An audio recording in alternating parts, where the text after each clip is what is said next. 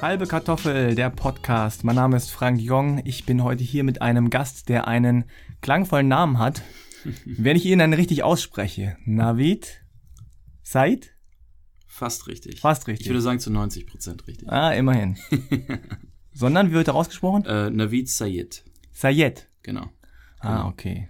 Das Y äh, im Nachnamen ist so ein bisschen so ein Schwung bis zum letzten Buchstaben. Wie oft wirst du Herr Syrt genannt?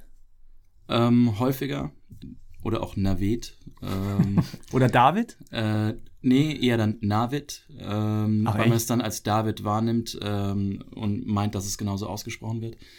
Aber gut, das kann ich auch nachvollziehen. Ja. Der Name ist jetzt nicht so leicht auszusprechen, wenn man ihn liest. Das ist schon okay.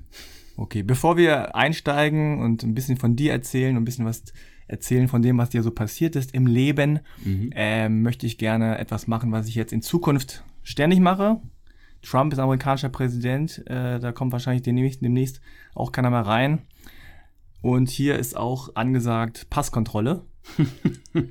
ja, also ist nicht so ein Podcast wie jeder andere, wo man einfach sich hinsetzen kann und plötzlich Gast ist. Nein, hier muss erstmal gezeigt werden, dass man auch anständiger Deutscher ist. Sag mal her, den Perso, hast du den dabei? Yes, ich bin. Ähm, Okay, zeig mal her. Ja, gibt irgendwas, was ich hier nicht vorlesen darf? Ähm, nö, Ja, Adresse muss nicht sein, ne? Adresse muss vielleicht nicht sein. Ähm, alles andere kann man durchaus vorlesen. Vielleicht nicht die Personalausweisnummer. Also, vollständiger Name, Navid Pervez? Pervez? Richtig. Ist das ein Name, der häufiger vorkommt in, oh, In Pakistan, ähm, oder beziehungsweise im Raum zwischen Persien und alles, sagen wir mal, ganz Südasien eigentlich.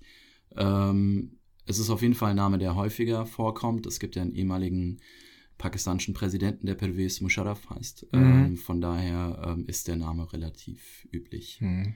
83 geboren in Seeheim-Jugendheim. Richtig, im wunderschönen Südhessen. In dem Ort gibt es wahrscheinlich nur ein Krankenhaus und nichts anderes. Ähm, da wurde ich geboren. Da fing alles für mich an. Okay. Das ist in der Nähe von Heidelberg?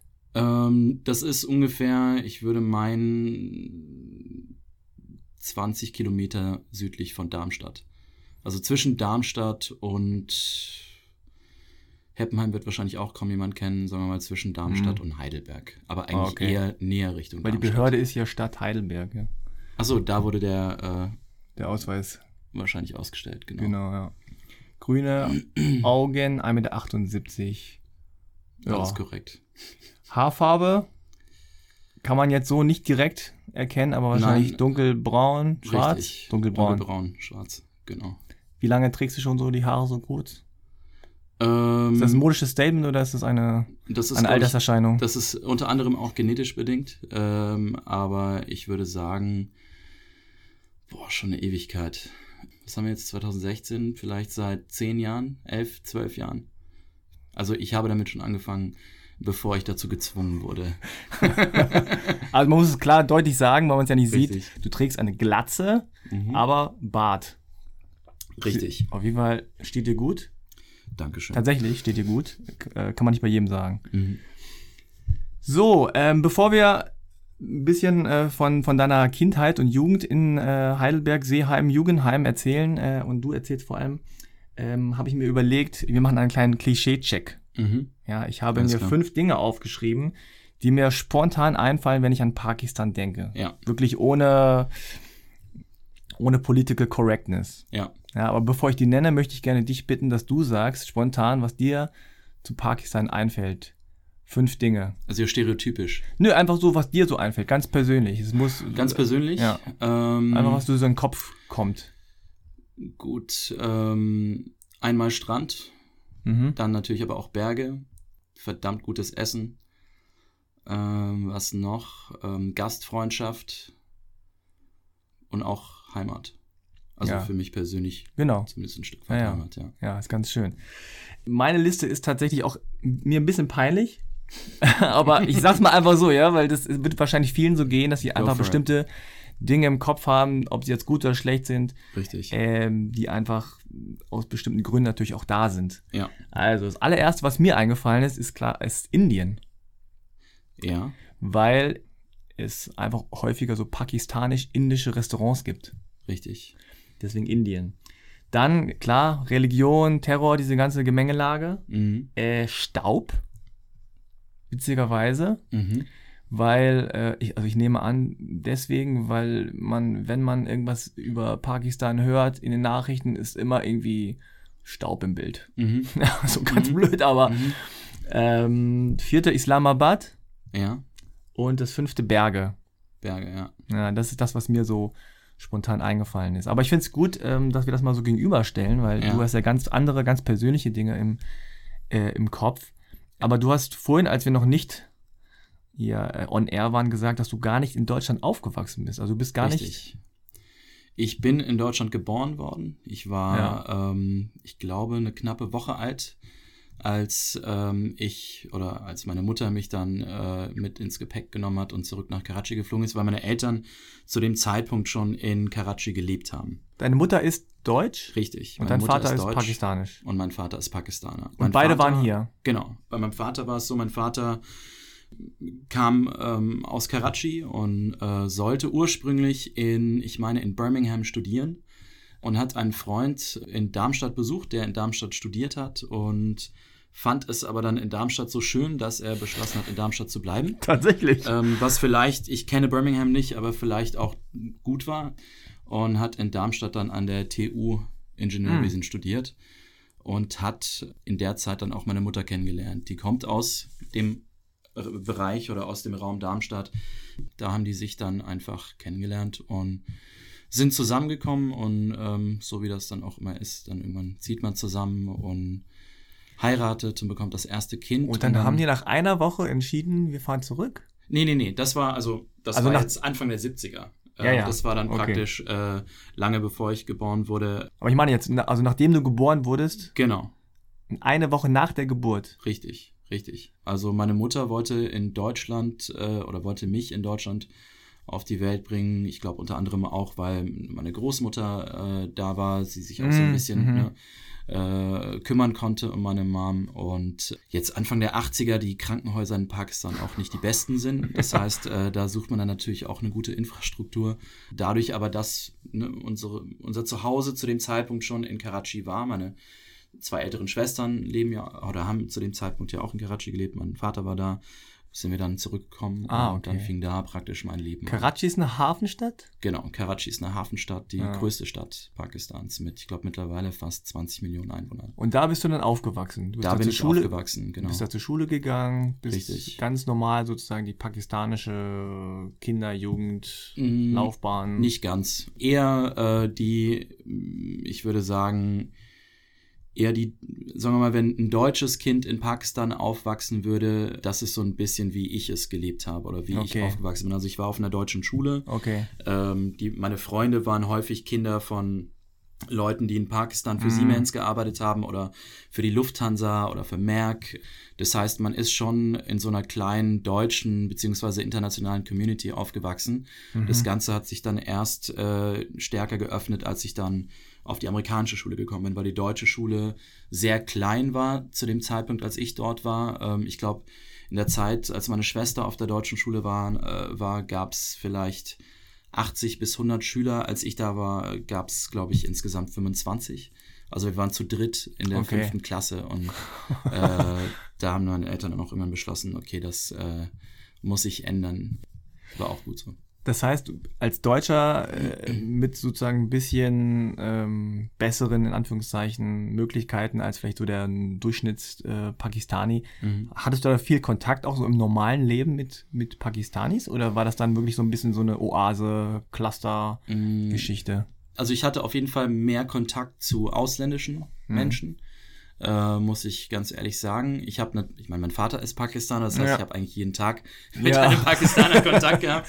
äh, aber ähm, klar, ich habe natürlich auch meine pakistanische Familie, ähm, Mhm. die aber auch zu dem Zeitpunkt schon ziemlich weit verstreut auf der Welt gelebt hat. Das heißt, man Mhm. hat sich auch schon so häufig nicht gesehen, dass ich Pakistan, also sagen wir es mal so, mein, mein Freundeskreis wurde pakistanischer, als ich die deutsche Schule verließ und dann auf die amerikanische Schule kam. Wie alt Und warst du da? Da war ich, äh, lass mich mal überlegen, wie alt war ich da? 14. Nee, ja, ja so, 13, 14, so Anfang so, Pubertät so, dann. Genau, genau. Da hat sich das dann so ein Stück weit verändert, weil auch, weil auch auf der amerikanischen Schule viel, äh, die war einmal viel größer mhm. und es waren auch viel mehr pakistanische mhm. Schüler auf der Schule. Und wann bist du dann nach Deutschland gekommen? Nach Deutschland bin ich gekommen, ähm, als ich fast 16 war. Also ich war okay. vielleicht ein paar Monate bevor ich 16 geworden bin. Ist ja ein schwieriges Alter, generell so.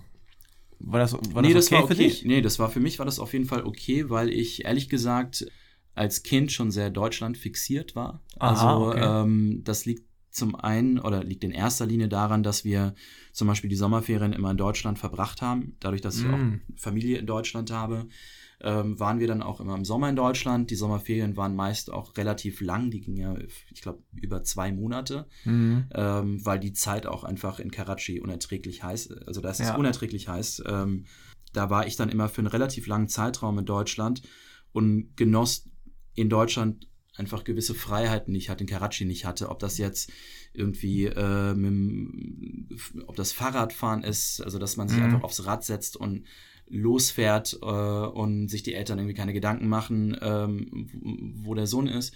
Oder ähm, ich hatte auch bei mir das Glück, dass ich, äh, dass wir in, in Pfungstadt, so heißt der Ort, äh, wo wir praktisch unsere deutsche Base haben. Ähm, da leben wir in der Spielstraße, das heißt, da waren relativ viele Kinder in der Straße, die ich dann ja. auch alle immer irgendwann mal kennengelernt habe. Ähm, und es ging dann wirklich so weit, dass ich ähm, ja, wenn ich, wenn ich aus Karachi kam, dann erstmal bei jedem geklingelt habe und gesagt habe, dass ich I'm wieder back. da bin.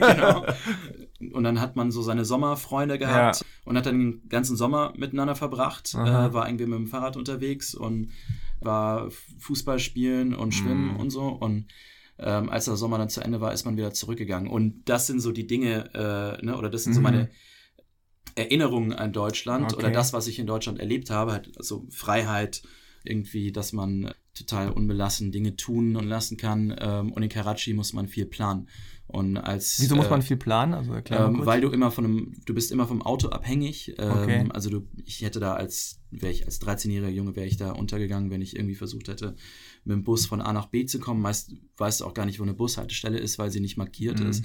Äh, man war einfach abhängig von Autos. Es waren meist weite Strecken, die du fahren musstest, um Freunde besuchen zu können. Ah, okay. Und das sind einfach alles Dinge, die du in Deutschland in der Spielstraße in Südhessen nicht hast. Ja, es ist ja natürlich ähm, auch eine Riesenstadt, also nicht nur sozusagen klar. Pakistan, Deutschland, sondern einmal richtig. eine Riesenmetropole und das andere ist dann Spielstraße. Richtig, richtig. Und mhm. ähm, das war etwas, was ich an Deutschland sehr geschätzt habe. Und als wir beschlossen haben, dass ich nach Deutschland ziehe, oder beziehungsweise meine Eltern mir vorgeschlagen haben, möchtest du nach Deutschland, dann ja. war das für mich ein ganz klares Ja zu dem Zeitpunkt. Und, Aber ihr seid ähm, dann schon als ganz, also als gesamte Familie rübergekommen? Nee, nee, nee. Also ah. ich, bin, ich bin nach Deutschland auf ein Internat gekommen. Ähm, ohne deine Eltern? Ohne meine Eltern. Meine Eltern ah, haben wow. zu dem Zeitpunkt in Karachi gelebt, sind mhm. bis heute noch dort. Ah, okay. Pendeln nur jetzt immer zwischen Deutschland und Pakistan. Aber als ich mit 15 nach Deutschland gezogen bin, sind meine Eltern in Karachi geblieben. Mein Vater hat ja in Karachi für eine deutsche Firma gearbeitet. Wow, das heißt, du bist äh, in Pakistan aufgewachsen, auf der deutschen Schule, du bist auf eine amerikanische Schule gegangen genau. und dann bist du in Deutschland auf ein Internat gegangen. Genau. Genau. Okay. Und fiel dir das leicht? Also den, so du warst dann wahrscheinlich so, ja, ja genau, weil das ist ja was anderes, ne? Du bist dann, zu, gehst dann zur Schule und das ist nicht mal Spielstraße und Sommer, sondern auch Winter zwischendurch mal. Äh, es fiel mir relativ leicht, weil ich einfach die Sprache schon konnte, weil mhm. mir die mhm. deutsche Kultur vertraut war oder vertraut ist, mhm. weil ich auch relativ deutsch in Pakistan aufgewachsen bin. Das heißt, ähm, ich habe da relativ schnell reingefunden. Das war eigentlich gar kein Problem. Ähm, und ich habe auch relativ schnell Freunde gefunden. Und dann konnte man sich so ein kleines soziales Netz aufbauen, in dem man sich wohlfühlt. Ähm, ja. Und das hilft natürlich ungemein. Also wenn ich jetzt Schwierigkeiten gehabt hätte, äh, soziale Kontakte zu knüpfen, dann wäre das natürlich deutlich schwieriger gewesen. Gar keine mhm. Frage.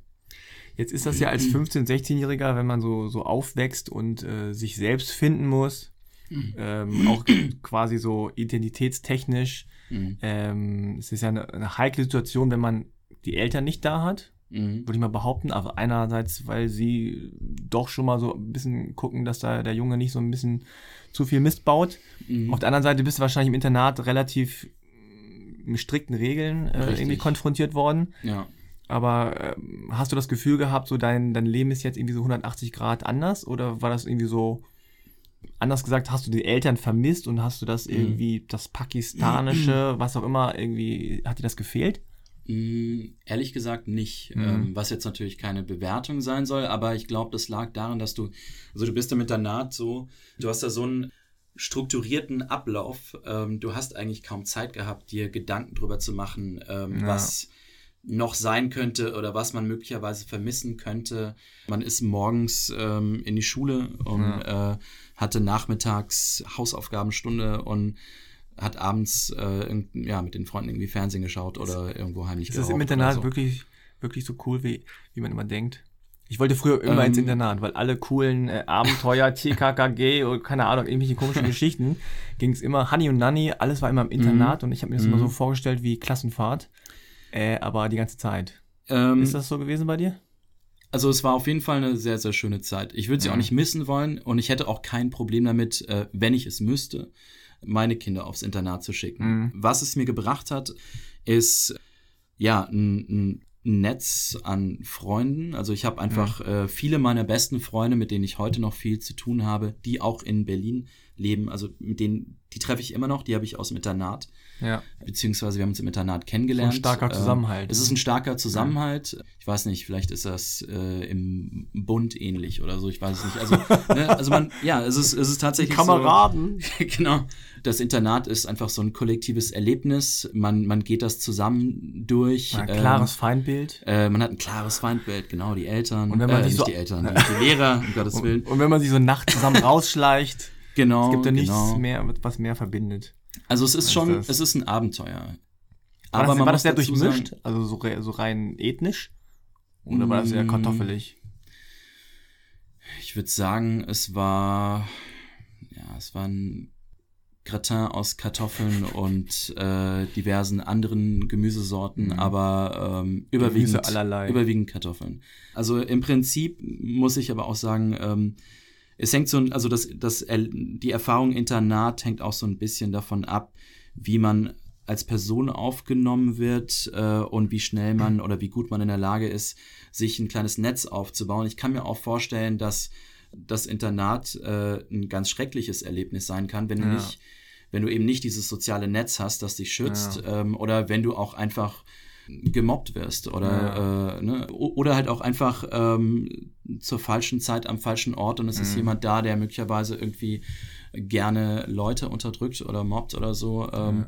und man ist dieser Person ausgeliefert, man hat Ja. keine Möglichkeit, sich irgendwie ja ähm, aus so einer Situation zu entfernen. Deswegen glaube ich, ist es zweierlei. Also einerseits äh, kann es unglaublich schön sein, andererseits kann es aber auch sehr schwierig sein. Ja. Ähm, Wahrscheinlich genau. hast du durch deine Biografie und durch die wechselnden Schulen und äh, in Deutschland im Sommer und in Pakistan und deutsch-pakistanische Eltern schon gelernt, wie man sich schnell in einer Gruppe irgendwie zurechtfindet. ja, Ich schätze mal, deine Eltern auch relativ offen ein, ja. sodass sie mit Mhm. vielen Leuten irgendwie in Kontakt waren. Mhm. Würdest du sagen, es gibt Dinge, die ganz eindeutig sozusagen pakistanisch waren und es gibt Dinge, die irgendwie dich deutsch geprägt haben? Also hat deine Mutter irgendwie bestimmte typisch deutsche Dinge getan und dein Vater hat äh, typisch Pakistan oder kannst du das schon gar nicht mehr auseinanderhalten, weil Schwierig. das einfach persönlichkeitsorientiert war? Ich bin nicht pünktlich. Ja, Ja, es ist, es ist total schwierig, das, aus, das irgendwie auseinander zu dröseln. klare Antwort nein. Wahrscheinlich. Gibt Wahrscheinlich. Es ist tatsächlich schwierig, weil ich in mir keine Referenz, also ich, ich habe ja nicht irgendwie einen halben Deutschen in mir und einen halben Pakistaner. Genau, ja, ja, klar. Und die zwei kommunizieren miteinander, sondern ich Mhm. bin irgendwie so, ein, so eine Mischung aus Ja, allem. ja, sicher. total. Nee, manchmal äh, hat man ja so. Erinnerungen und denkt sich dann hinterher, ähm, also zum Beispiel, äh, keine Ahnung, ähm, ich habe letztes Mal mit einem Kumpel gesprochen und da haben wir über Taschengeld gesprochen. Mhm, mhm, Und ähm, das ist so dieses Ding, das ist bei den ganzen Deutschen gab es dann Taschengeld mhm. und äh, bei den Koreanern ist so Taschengeld irgendwie so ein bisschen, das gibt's irgendwie nicht so richtig. Mhm. Und äh, vielleicht, ich dachte nur, vielleicht gibt es irgendwie was, was, dich, was dir da so einfällt, wo du sagst, ja, mein Vater war immer eher so, meine Mutter war immer eher, hm.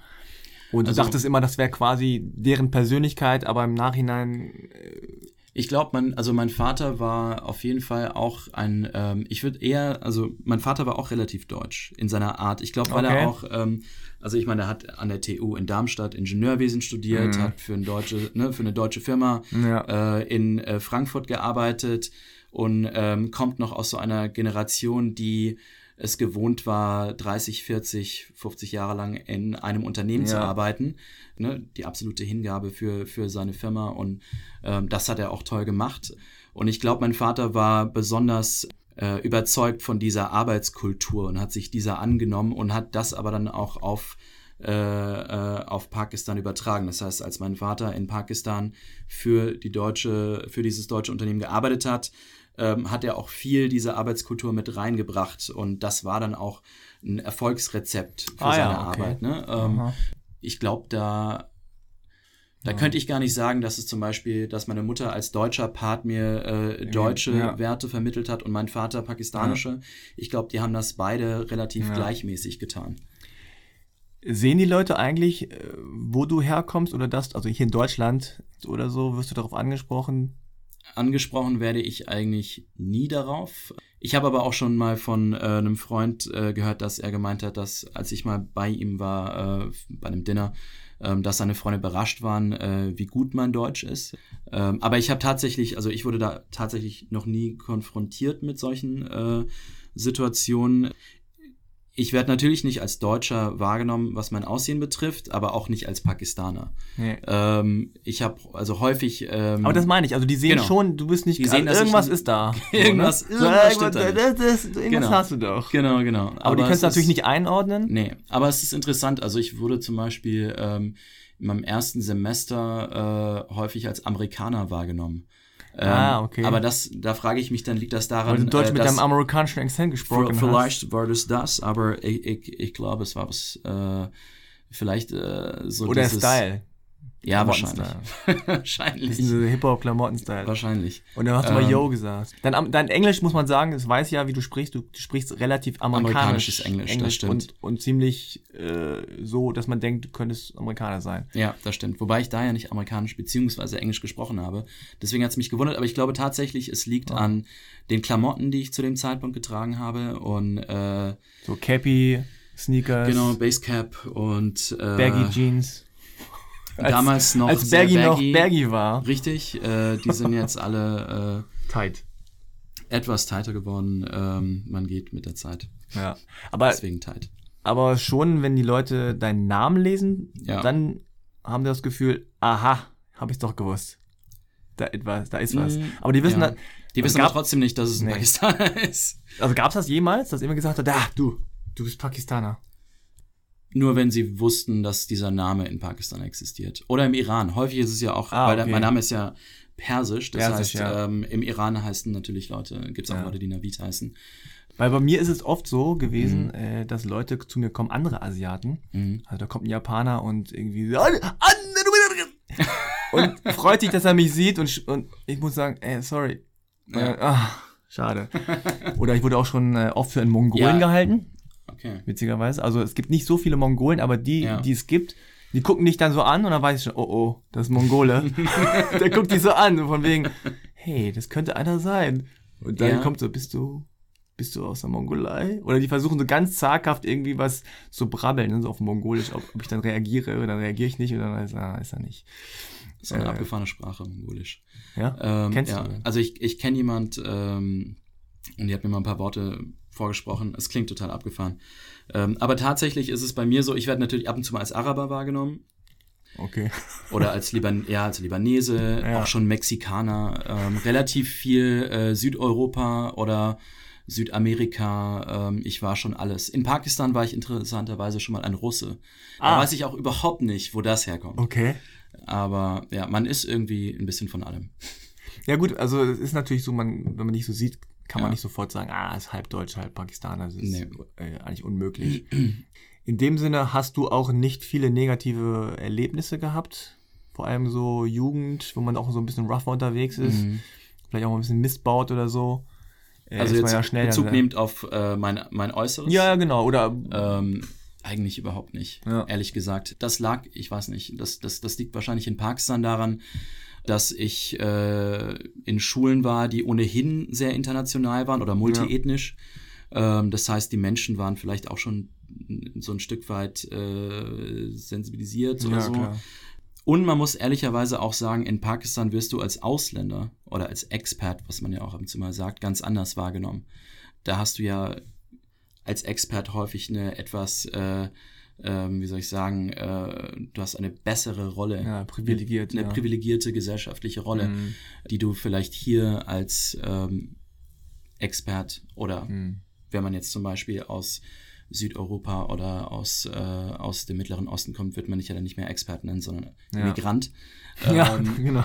Aber da merkst du dann natürlich einen Unterschied. Aber tatsächlich habe ich das in Pakistan noch nie erlebt, mhm. ähm, aber auch in Deutschland nicht. Ähm, vielleicht liegt es auch einfach daran, dass ich in einem Umfeld lebe äh, und mit Menschen zu tun habe, die äh, ja so etwas nicht tangiert oder. Aber damals in Südhessen auf dem Internat ähm, gab es da Dinge, wo du sagst hinterher, ja, das war jetzt nicht so geil. Also Eigentlich nicht, nicht ja. nein. Ähm, mhm. Wie, also interessanter, ich meine, interessanterweise waren ja viele meiner Freunde ähm, auch Haffies oder mhm. ähm, auch Leute. Auch halbe Kartoffeln. Äh, genauso mhm. halbe Kartoffeln. Und Haffies. Ja, das heißt. so ähm, hieß eure Rap-Gruppe, oder? Nein. So. The Crazy Haffies oder genau. so. The Notorious Haffies. Notorious Haffies. Also ja, ich, ich hatte eigentlich immer ähm, Menschen um mich herum, die mit denen ich viel geteilt habe oder mhm. bei denen ich ähm, ähnliche Dinge nachvollziehen konnte. Mhm. Man einfach Gemeinsamkeiten hat. Wenn ich so deine, deinen Facebook-Account mir angucke, was ich ja getan habe, zur Recherche natürlich nur, mhm. da habe ich schon den Eindruck auch, dass es immer noch so ist. Ja, ja. Also, dass du immer noch einen Freundes- und Bekanntenkreis hast, der sehr international ist. Mhm. Ja, jetzt nicht so gewollt äh, international oder durch, durch die Arbeit, sondern einfach so gewachsen. Genau. Irgendwie. Das ist, glaube ich, ein Ergebnis einfach ja. ähm, meines Lebens so ein Stück weit. Wann warst du zuletzt in Pakistan? Ich war letzten Winter. Äh, was ist das? Dezember 2015 bis Januar 2016. Ich fliege mhm. jetzt auch Mitte Dezember wieder hin also bist du regelmäßig äh, ja. einmal im Jahr oder alle zwei Jahre oder so? Meist alle zwei Jahre, ähm, aber jetzt auch vor allen Dingen, weil meine Schwester äh, Anfang oder im März geheiratet hat mhm. und ähm, dadurch, dass wir halb deutsch, halb pakistanisch sind, wollen wir natürlich beides. Das heißt, man heiratet in Deutschland und hat eine deutsche Hochzeit und holt das Ganze dann äh, in Pakistan nach und hat dann dort eine Shadi, wie man das bei uns nennt. Shadi? Genau, genau. Das ist dann äh, sehr bunt und laut und. Wo geht's mehr ab dann? Oh, schwierig zu sagen. Ähm, ich würde sagen, eigentlich dadurch, dass in beiden Fällen Alkohol im Spiel ist, geht's bei beiden. Alkohol ist im Spiel. Richtig. Oh Mann. Aber nur bei einer. Ne? Bei der inoffiziellen mhm. äh, Veranstaltung ist Alkohol im Spiel, bei der offiziellen dann natürlich nicht. Ja, hoffentlich. Ähm, wie ist die, also wie würdest du sagen, ist die Lage in Pakistan? So, wenn du da, wenn du nach Karachi fliegst, ist, ist alles relativ friedlich, normal, okay? Oder ist es mm. schon so ein bisschen angespannt?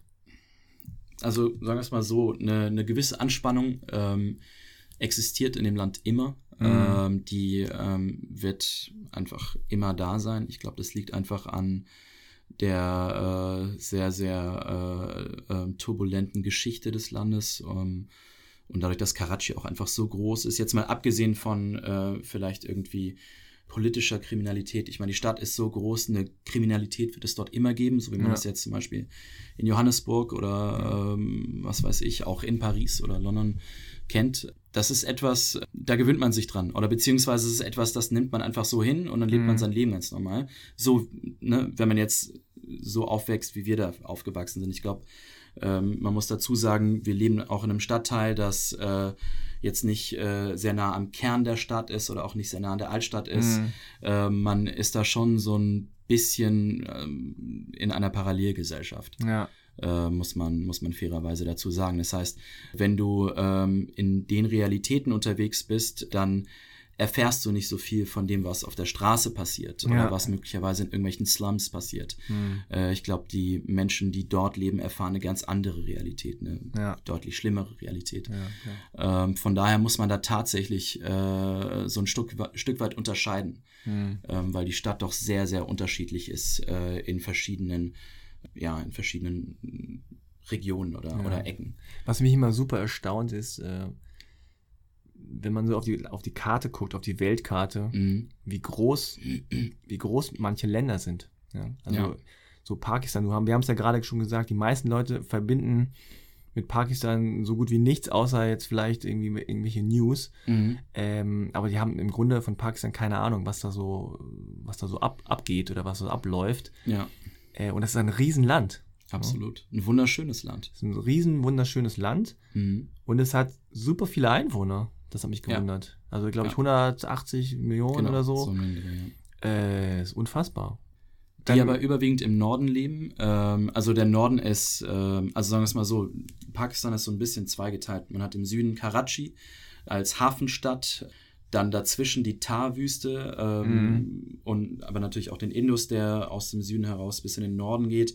Und im Norden aber dann äh, ähm, ist mit Islamabad und Lahore und Rawalpindi und noch ein paar anderen Städten deutlich eine äh, ne deutlich äh, dichtere äh, Besiedlung und aber natürlich auch, und auch ein schöneres Klima. Also es ist, man ist näher an den Bergen. Ähm, Mhm. Es wird zwar immer noch brutal heiß im Sommer, aber sagen wir es mal so, in Karachi, ähm, wenn, wenn der Wind äh, vom Meer aus kommt, dann ist es äh, unerträglich schwül. Wenn er vom Norden kommt, äh, ist er zwar sehr trocken, aber ähm, auch brennend heiß. Ja, es ist einfach, es sind zwei Länder ein Stück weit oder zwei, Ah, okay. einfach wirklich zwei klimatische äh, Regionen. Also man hat wirklich im Norden wunderschöne Berge ähm, mit die größten der Welt äh, mit dem K2 und einigen anderen über 8000ern und im Süden aber dann die Wüste und, und die Ah. Hitze und, und den Ozean. Also es ist äh, unglaublich divers. Und wenn du da bist, dann, äh, wie lange bist du dann da? Dann zwei, drei Wochen? Ungefähr drei bis vier Wochen. Ich versuche dann schon immer einen guten Abstand zu gewinnen. Wie ist das? Seid ihr ähm, muslimisch, christlich? So halb, Ähm, halb? Wir sind, Feiert ihr Weihnachten? wir sind Opportunisten, wir nehmen, glaube ich, alles mit. Ja, äh, also auf von- Weihnachten. äh, Best of both worlds. Richtig. Ne? Äh, wir, wir nehmen Hauptsache alles, Geschenke. Hauptsache Geschenke, ähm, Hauptsache feiern. Es hat tatsächlich, also Religion oder Religiosität hat in meinem un, in meiner unmittelbaren Familie keine größere Rolle Ah, gespielt. okay. Also wir Mhm. haben uns diese Fragen auch nie gestellt und es wurde uns auch nicht vorgelebt. Meine pakistanische Familie ist schon sehr religiös. Mhm. Ich Also muslimisch sagen, dann aber. Muslimisch religiös, Ja. genau. Mhm. Ähm, ich würde nicht sagen konservativ, aber fromm. Mhm. Ähm, ich finde, da ist nochmal ein Unterschied. Und meine deutsche Familie ist eigentlich auch nicht sehr religiös. Und wir sind im Prinzip dazwischen, aber ja, ähm, es hat einfach bei uns nie eine Rolle gespielt. Ähm, und dadurch, ja, hat man sich damit zumindest als Individuum nicht befasst. Natürlich Ja. interessieren mich Religionen. Ich habe ja auch Religionswissenschaft unter anderem studiert. Ah, okay. Ähm, das heißt, ähm, es interessiert mich schon, aber Ja. ähm, Mehr so aus ja. einer theoretischen. Genau, genau, aus einer Sicht. theoretischen, wissenschaftlichen Sicht. Wo hast du, oder aus einer wo hast du studiert? Sicht in Heidelberg. Heidelberg. Genau, genau. Ähm, aber es hat eigentlich in meiner, ja, also so in meinem engen Mhm. Familienkreis eigentlich keine Rolle gespielt. Keine größere. Würdest du sagen, das war ein Vorteil? Es war auf jeden Fall kein Nachteil. Ja. Ähm, das Schöne war halt, dass man, äh, oder das Schöne ist, dass wir Weihnachten zusammen feiern, Mhm. ähm, dass wir Eid zusammen feiern, wenn Eid? wir alle zusammen sind, genau, oder im türkischen Bayram. Mhm. Ja, wir nehmen einfach alles mit. Was, was macht man da so an, an Eid? Sagt man das so? An Eid? Ja. Okay. Einerseits, es gibt ja zwei verschiedene Eid. Ähm, in einem, das ist ja dann das Opferfest, da wird dann geschlachtet. Im Prinzip, was wir da machen, ist, wenn wir denn zusammen sind, es ist, wir waren jetzt auch Ja. schon lange an Eid nicht mehr zusammen, weil es meistens in der Zeit ist, in der ich sowieso hier bin, meine Eltern dann in Pakistan, meine Mhm. Schwestern in Nürnberg und in, äh, in äh, Pfungstadt. Ähm, von daher sehen wir uns da eigentlich nicht. Ähm, als ich aber noch in Pakistan gelebt habe, sind wir an dem Tag zum Beispiel immer unsere Familie besuchen gefahren, haben dann immer alle abgeklappert. Schön im Jeder Stau hat- stecken geblieben, ne? Richtig, äh, jeder hat natürlich auch zu Hause geschlachtet. Das heißt, es gab Ah, oh. Essen en masse, Was schlachtet man da so? Ziegen, Rinder, ja, Hühner, ähm, aber in erster Linie Ziegen. Und das war dann immer ein großes Fressen. Ja. Ja. Viele Vegetarier gibt's da nicht, ne? Nee, Gemüse ist äh, nicht existent in Pakistan. Ehrlich? Nein, gibt's schon, aber es ist also es, es muss immer Fleisch da sein. Ja. Ähm, Fleisch ist immer der Mittelpunkt eines Gerichts. Ähm, Was würdest du so empfehlen, wenn jemand noch nie pakistanisch essen war? Was muss er jetzt als Mahl mal gegessen haben, Mahlzeit? Das Problem ist, das, was ich empfehlen würde, würdest du hier nie in Restaurants bekommen. Aber Ja. ähm, ich würde auf jeden Fall Nehari empfehlen. Nehari ist ein Gericht, das sind Rinderbeinscheiben, die gefühlt 1000 Stunden äh, gekocht werden und butterweich sind. Und das Ganze mit einem frisch aufgebackenen Nahenbrot ist großartig. Etwas, was man bei uns eigentlich im Winter isst, aber der Winter hat in Karachi auch 30 Grad, von daher ist egal. so ein Winter hätte ich hier auch gerne. Ja.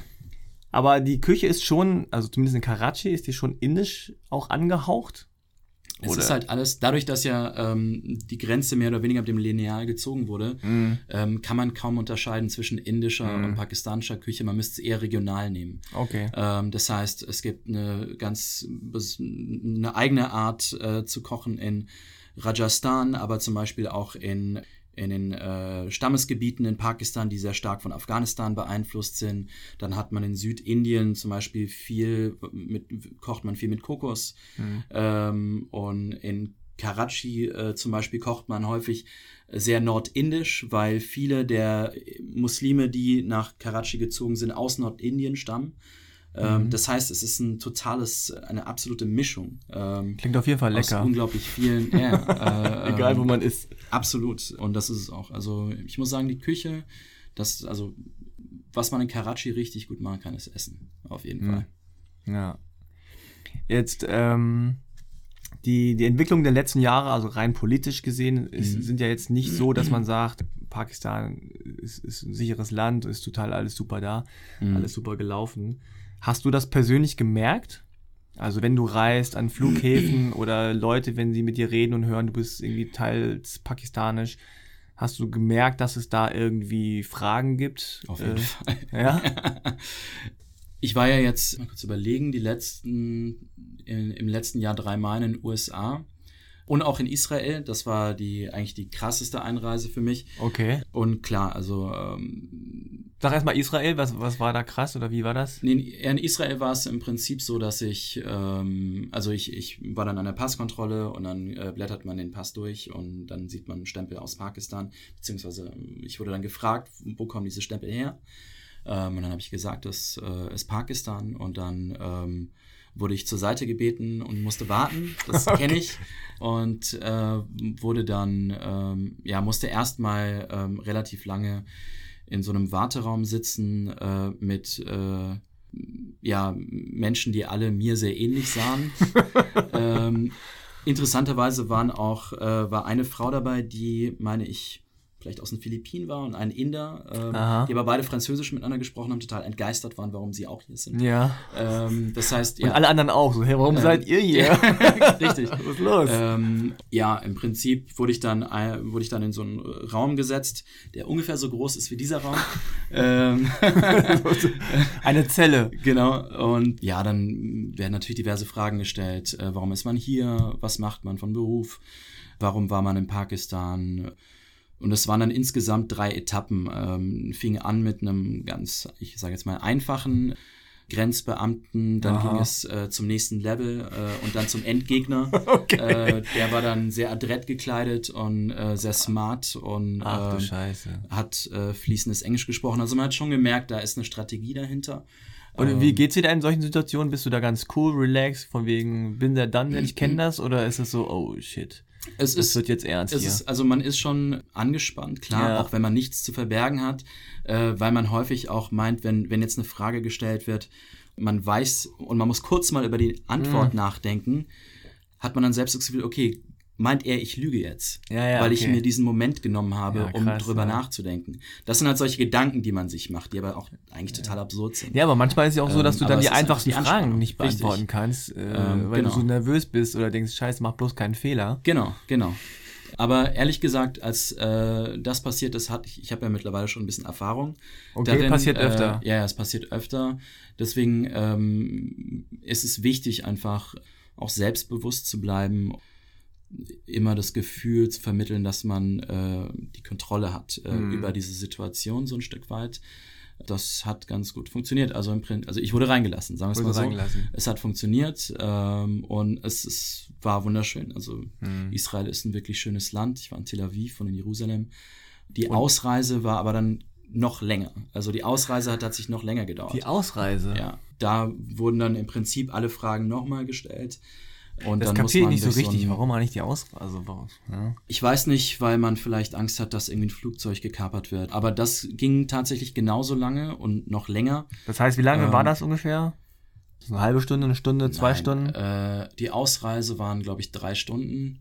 Das heißt, du hängst da drei Stunden, zwei Stunden. Du hängst da drei Stunden irgendwo rum. Ich war sieben Stunden vor meinem Flug äh, am Flughafen und hab's am Ende eigentlich gerade so geschafft. Also es war schon, es hat Sinn gemacht. Also mir wurde das natürlich auch in Israel äh, von israelischen Freunden oder Kollegen gesagt, sieh zu, dass du möglichst früh dort bist. Ähm, so. Und mir wurden dann die ganze Zeit äh, Karten in die Hand gedrückt. Wenn was ist, ruf mich an. Wenn was ist, ruf mich an. Okay. Also äh, die Leute waren super nett ähm, und Du warst haben mich sieben halt so ein Stunden vorher da. Ja. Oh. Ja. Klar, es ist natürlich ärgerlich, aber man kann ansatzweise auch die Paranoia nachvollziehen. Mhm.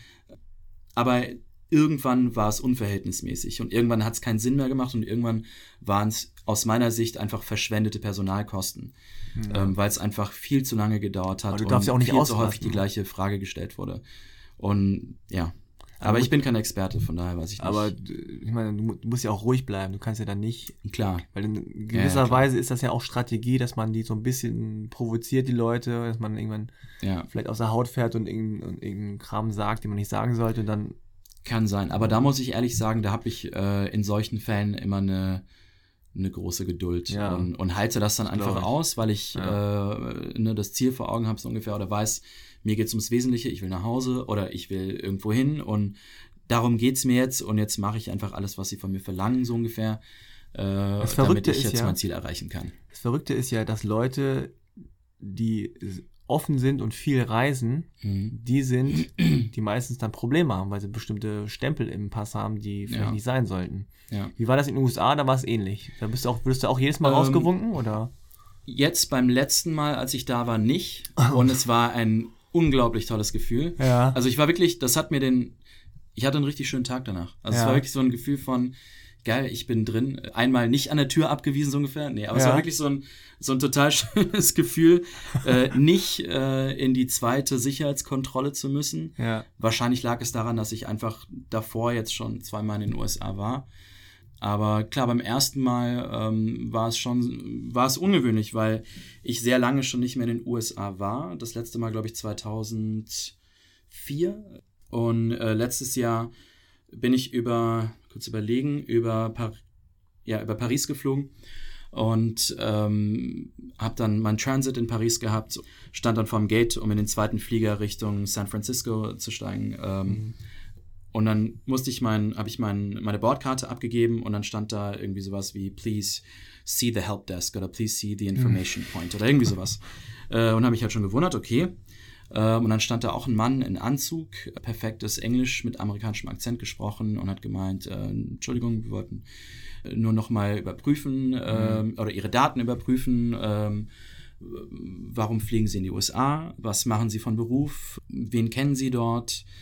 Und dann, äh, wo waren Sie in den letzten zwei Jahren? Haben Sie mich auch gefragt. Und dann habe ich mir, pf, oh, in den letzten zwei Jahren. war ich? Ähm, Moment, dann habe ich, dann habe ich angefangen, Länder aufzuzählen. Ja. Und es waren halt, es sind halt, es ist halt Ägypten, äh, Malaysia, ähm, was war es noch? Russland. Es ist jetzt, es ist jetzt, es sind nicht die Bahamas. Ja. Äh, und, und dann irgendwann habe ich gesagt Pakistan und hat gemeint, ah, there it is. Aha. Und dann ging es halt ihm explizit um Pakistan und hat mich gefragt, ja, warum waren Sie da? Oder warum vor allen Dingen waren Sie so häufig da?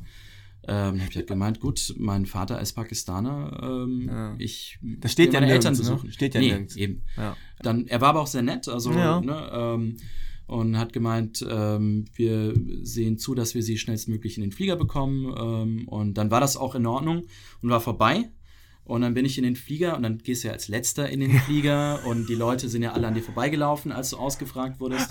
Und dann fühlst du dich natürlich scheiße. Ja. Du läufst an einen vorbei und hast so latentes Gefühl von, die schauen dich alle an. Ja. Ähm, und weil mir das da zum ersten Mal so passiert ist, war es schon etwas, worüber man sich dann Gedanken gemacht hat. Ja. Äh, man saß dann im Flieger und dachte sich, wow, krass, ich hätte nicht damit gerechnet, dass man mich irgendwie rauspickt. Und fragt sich dann, warum. Klar, die Stempel vielleicht ein Stück weit, mein Name. Und dann dachte ich aber, damit wäre das schon gegessen. Ähm, und als ich in San Francisco ankam, ähm, Wurde es empfangen.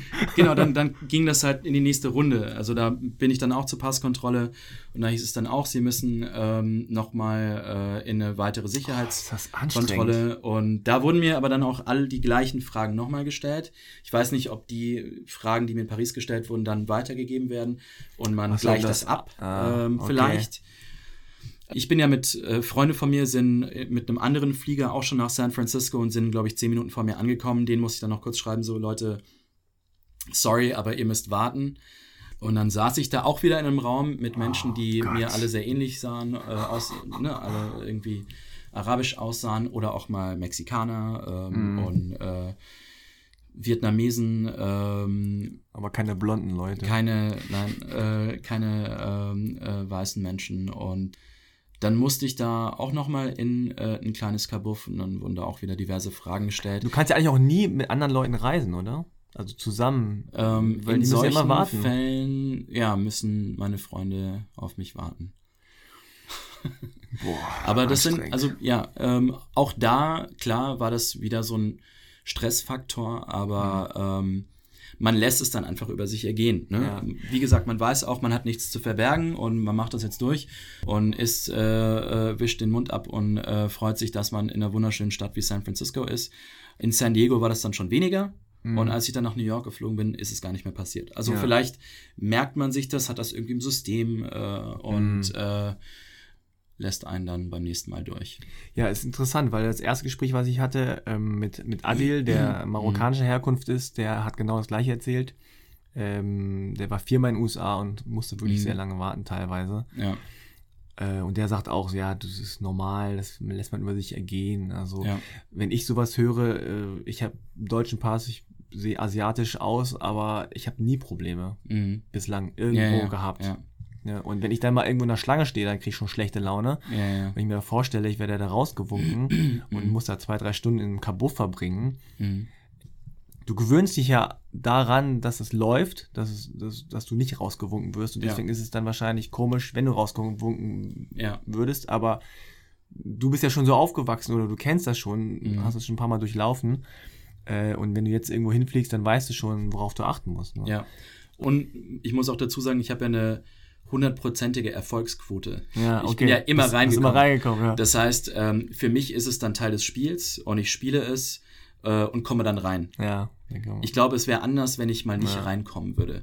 Dann würde man, dann würde man sich richtig Gedanken machen. Aber dadurch, dass mir das noch nie passiert ist, ähm, Wie ist das so früher gewesen, als du noch jünger warst oder auch jetzt noch? Äh, also jetzt in Berlin wahrscheinlich nicht, aber früher Mhm. in Heidelberg oder was? Da Mhm. unterwegs irgendwie in Clubs und so ist kein Problem gewesen. nee, Kommt ja auch immer drauf an, mit Ähm, wem man da unterwegs ist. Ne? richtig. Heidelberg ist auch vor allen Dingen eine super internationale Stadt, ähm, Mhm. auch, obwohl sie so klein ist, auch bedingt durch die Geschichte. Es war Ja. einer der größten amerikanischen Stützpunkte und die Uni ist bekannt und, und auch sehr international. Von daher ist das auch so eine, wie soll ich sagen, so eine multikulturelle Blase, in der man da lebt, glaube ich. Adil hat gesagt Ettenhausen. Ja, Ja, er war so ein bisschen so, ah, er kommt aus Kassel, ne? Das ist Ja, ein ja, anderes. Pflaster. ja, Für ihn war das ein bisschen so Entenhausen. ja. Ein bisschen zu schön alles. Es ist unglaublich schön. Ja. Ähm, ich muss ehrlich sagen, ich habe ich hab eine tolle Zeit dort verbracht. Also ich, ich muss auch sagen, das war dann nach meinem Studio, äh, nach, nach meinem Schulabschluss und man hat dann seine eigene Wohnung, man ist Student ähm, Ja. und vor allen Dingen in einer kleinen Stadt wie Heidelberg in der man das Gefühl hat, nur Studenten leben. Ja. Ähm, die Stadt ist unglaublich jung und ja, man, man kann viel machen. Man geht in Bars, äh, irgendwelche WG-Partys oder Fakultätspartys und so und genießt einfach das Studentenleben. Das kann man da in vollen Zügen machen. Und on top ist die Stadt einfach wunderschön. Das kommt dann dazu. Man hat den Neckar, ähm, Mhm. ne, also ähm, es ist schon äh, eine sehr, sehr schöne Zeit gewesen. Was mir noch so einfällt, äh, noch kurzer Nachtrag zu dieser Mhm. ganzen Reisegeschichte. Er erleben das deine Schwestern auch? Werden die auch rausgewungen? Das weiß ich ehrlich gesagt gar Mhm. nicht. Ähm, ich war, nicht, bei, ne? bei meiner, Schwe bei meiner äh, mittleren Schwester ist es so, die ist in Karachi geboren worden. Hm, Und das ist da dann wieder auch so ein kleiner Negativfaktor. Ähm, ich weiß noch, dass wir mal vor einigen Jahren in Indien waren, ich glaube 2007. Oh, sie hat einen deutschen Pass? Sie hat einen deutschen Pass. Ah, okay. ähm, und wir waren, wir sind nach Indien gereist. Ähm, und Indien ist ja selbst, ne, obwohl, obwohl wir deutsche Pässe haben, aber aufgrund der, des pakistanischen Mhm. Vaters ist Indien eigentlich noch schwerer als Israel. Ja, ist das so? Ja, ja. Und sie hatte äh, große Probleme, ein Visum zu bekommen, einfach nur weil in ihrem deutschen Pass Karachi ah, stand. okay. Und, nicht wie bei dir Heiligen Mühlheim oder das See, heißt. Seeheim, Jungheim, genau. Aber ja, Indien ist tatsächlich noch schwieriger. Da ist es bei mir zum Beispiel so gewesen, sollte ich vor zwei Jahren geschäftlich hinreisen ähm, und konnte es nicht, weil ich mein Visum zwei Monate nach der Veranstaltung bekommen habe, die ich eigentlich besuchen sollte. ah. Ähm, also das ist, äh, da muss, müsste ich locker ein halbes Jahr bis dreiviertel Jahr vorher schon mein Visum beantragen. Echt, sind die so, so streng da? Die haben da keinen Bock auf. auf Nee, Pakistaner. ja, ja, das steht ja auch im, ähm, äh, oder wenn du ein Visum beantragst, gibt es ja auch eine Zeile, in der steht, äh, ist ihr Vater oder sind ihre Großeltern Pakistaner. Also das steht da ja auch drin, ja, ja. Bin mir sicher, dass die Pakistaner sowas für die Inder genauso haben. Also ähm, da sind die Pakistaner nicht anders. Achso, da ist nichts mit Nachbarschaft. Nee, nee, Äh. das ist schon schwierig. Also da Ah. muss man schon äh, lange äh, warten, bis Ach. man sein Visum bekommt. Das geht dann auch nach Indien und dann wird das da geprüft ähm, und dann schaut man, was haben andere Leute aus der Familie vielleicht mit äh, Indien zu tun gehabt, äh, was auch immer, keine Ahnung. Wow. Ist auf jeden Fall ein langer Prozess. Aber ähm, ich war, wie gesagt, jetzt auch schon dreimal in Indien und hab's auch immer geschafft. Man spielt dann auch dieses Spiel mit Ja. äh, und schafft es dann am Ende doch. Du musst ja bei deinem Job, sag mal ganz kurz, was du, äh, was du beruflich machst, du musst ja Mhm. viel reisen, oder? Ja. Ja.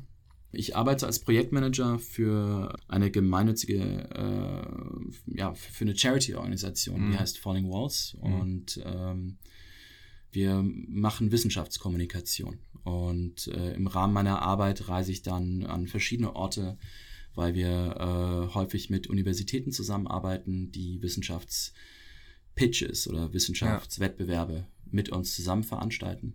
Und Ah, okay. äh, dafür reise ich dann, oder dafür bin ich dann unter anderem nach New York oder auch nach Israel gereist oder auch nach San Francisco. Du hast ja eine Biografie, die relativ ähm, ungewöhnlich ist, würde ich mal sagen. Mhm. Wie ist dein Pakistanisch? Schlecht. Schlecht. Ja. Spreche ich am besten, wenn ich Alkohol getrunken habe. Okay, deswegen Äh, trinkst weil du dann die, Alkohol. weil dann die Hemmungen weg sind. Ähm, aber Achso, das ist der klassische, äh, ich, ich, ich will ich, perfekt ich kann es wahrscheinlich wollen, ne? besser, als ich äh, meine. Also ich merke es auch, wenn ich, wenn ich eine Zeit lang in Karachi bin, dann äh, und was weiß ich irgendwie einkaufen gehe oder Mhm. so, dann spreche ich schon auch Urdu mit den Leuten, aber Mhm. ähm, dadurch, dass ich es so selten tue, also wenn vor, vor allen Dingen hier, ähm, kann ich es einfach nicht üben. Also da fehlt mir einfach die Übung und Urdu der Wortschatz. heißt das? Urdu, genau. Urdu. Ja. Von daher, ähm, ich habe Grundkenntnisse, ich verstehe fast alles, aber das Sprechen ähm, ist eher eine 4 minus, würde ich sagen. Und, und in der Familie sprecht ihr Englisch oder Deutsch? Überwiegend Deutsch, äh, Mhm. mit meinem Vater ein Mischmasch aus Deutsch, Englisch und Urdu. Mhm. Äh, hängt immer so ein bisschen davon, äh, ist Ab, immer so ein bisschen si situativ bedingt. Wenn meine Schwestern dabei sind und ich mit meinem Vater spreche, sprechen wir meist Deutsch. Wenn ich Ja. nur mit ihm spreche, spreche ich Englisch mit ihm. Wenn er irgendwas von mir will oder wütend ist, spricht er Urdu. Und du sagst, kapier ich nicht, verstehe ich nicht. Richtig, genau. Sprich Deutsch. It's a never ending cycle. Und äh, Sie sind ja in Karachi. Genau. bleibt ihr in Kontakt? Über Facebook oder? Über WhatsApp, Ah, tatsächlich. WhatsApp. Wir haben so eine kleine Family Group und schicken uns äh, alle immer Fotos und erzählen uns, äh, was Ah, gerade so cool. passiert. Ja, dafür ist das natürlich super. Und ähm, ja, seitdem meine Eltern Smartphones haben, äh, ist man deutlich enger mit ihnen in Kontakt. Ähm, und klar, wir versuchen natürlich regelmäßig zu telefonieren.